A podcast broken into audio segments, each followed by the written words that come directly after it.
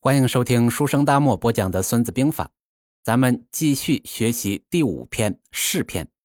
先看原文：积水之急，至于漂石者，势也；治鸟之急，至于毁折者，节也。故善战者，其势险，其节短。势如阔弩，节如发机，纷纷云云，斗乱。而不可乱，混混沌沌，行圆而不可败。乱生于智，怯生于勇，弱生于强。治乱术也，勇怯势也，强弱行也。故善动敌者，行之，敌必从之；与之，敌必取之。以利动之，以足待之。简单的翻译一下，湍急的流水快速的奔泻，以致能把石头漂浮移动，那是由于水势强大的缘故；凶猛的雕鹰奋飞搏击，以致能捕杀雀鸟，那是由于掌握了时机节奏的缘故。因此呢，善于指挥战争的将帅，他所造成的态势总是险峻逼人，发起攻击的时机节奏总是短促迅捷。这样的显示就像张满了的弩弓，箭在弦上，蓄势待发；这样的短促节奏就像用手扣动扳机一样，一触即发。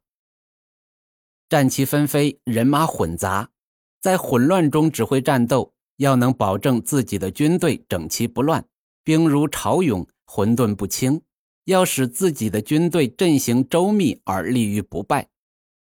向敌人显示混乱的假象，是建立在对自己的军队有严整的组织管理的基础之上；向敌人显示怯懦，是由于本军将士有勇敢的素质；向敌人显示弱小，是由于自己拥有强大的实力。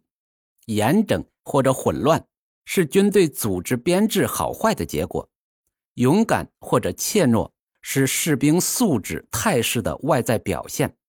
强大或者弱小是军事实力大小的显现，所以呢，善于调动敌军的将帅用伪装假象迷惑敌人，敌人就会听从调动；用好处引诱敌人，敌人就会上当前来夺取；用利益来引诱调动敌人，并以重兵等待敌人，伺机聚而歼之。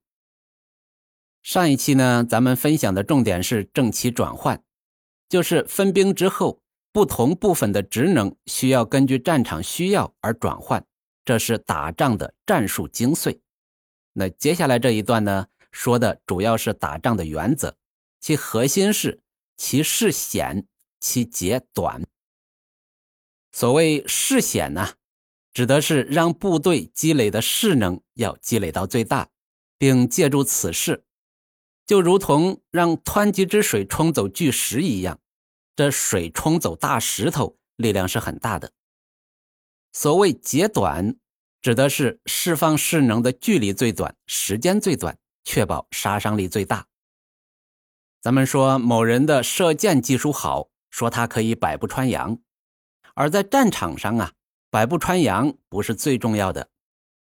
放在现代战争呢，百步穿杨那是狙击手的事。但是，并不是所有的战场上都有狙击手。最好呢是能准备时充分，动手时短而有力，把弓拉满，猎物到眼皮底下射出致命一击。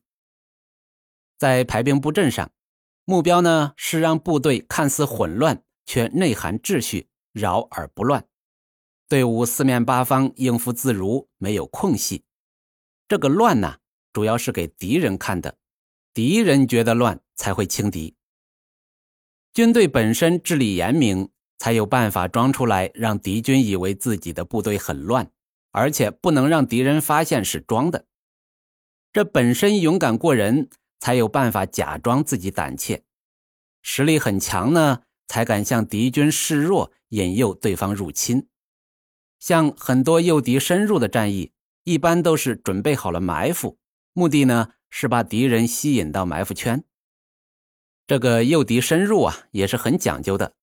如果是退而不乱，那敌方高明的将领是看得出来的，不一定会上当。在著名的曹刿论战里，齐国败退，曹刿呢并没有马上让军队追击，而是详细勘察了对方撤退的情况，车辙是乱的，旗帜是歪歪扭扭的，才下令追击。是真乱还是假装的很乱？这取决于组织结构。是真的勇敢还是装出来的怯懦？取决于当下的事。例如。韩信背水一战，靠的是死地之势，让大家不得不抱着必死的决心打仗。强与弱取决于形。如果你很强，就需要展示出弱的军形，去诱导敌军误判，再用强兵对付他。总体而言呢，排兵布阵的精髓在于，在自己实力够强的前提下。却让敌军看见你想让他看见的弱点，进而误导对方，最终打败对方。好了，本期啊，咱们就分享到这里，下一期咱们接着学习，关注我不迷路哦。